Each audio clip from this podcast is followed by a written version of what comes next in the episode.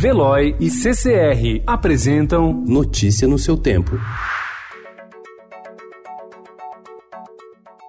Olá, sejam todos muito bem-vindos. Hoje é sábado, dia 23 de novembro de 2019. Eu sou o Cadu Cortez e ao meu lado Alessandra Romano. E estes são os principais destaques do jornal Estado de São Paulo.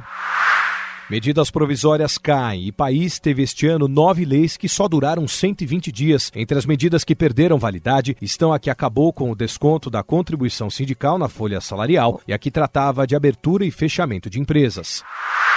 A MP que institui o programa Verde Amarelo recebeu 1.930 emendas de parlamentares, um recorde. O ponto mais contestado é o que prevê a taxação do seguro-desemprego para bancar incentivos para o primeiro emprego de jovens entre 18 e 29 anos. Alguns deputados defendem que o presidente do Senado, Davi Alcolumbre, devolva a MP ao executivo.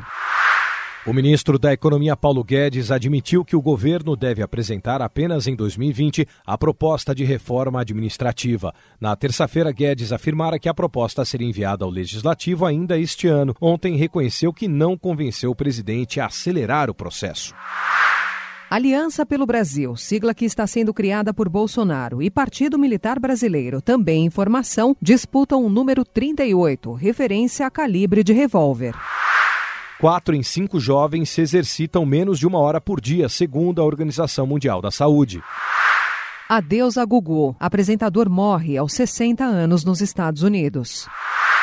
Uma voz contra a ditadura. O rabino emérito Henry Sobel morreu aos 75 anos em Miami. Uma das principais lideranças religiosas defensoras dos direitos humanos no Brasil, Sobel teve atuação decisiva durante a ditadura militar.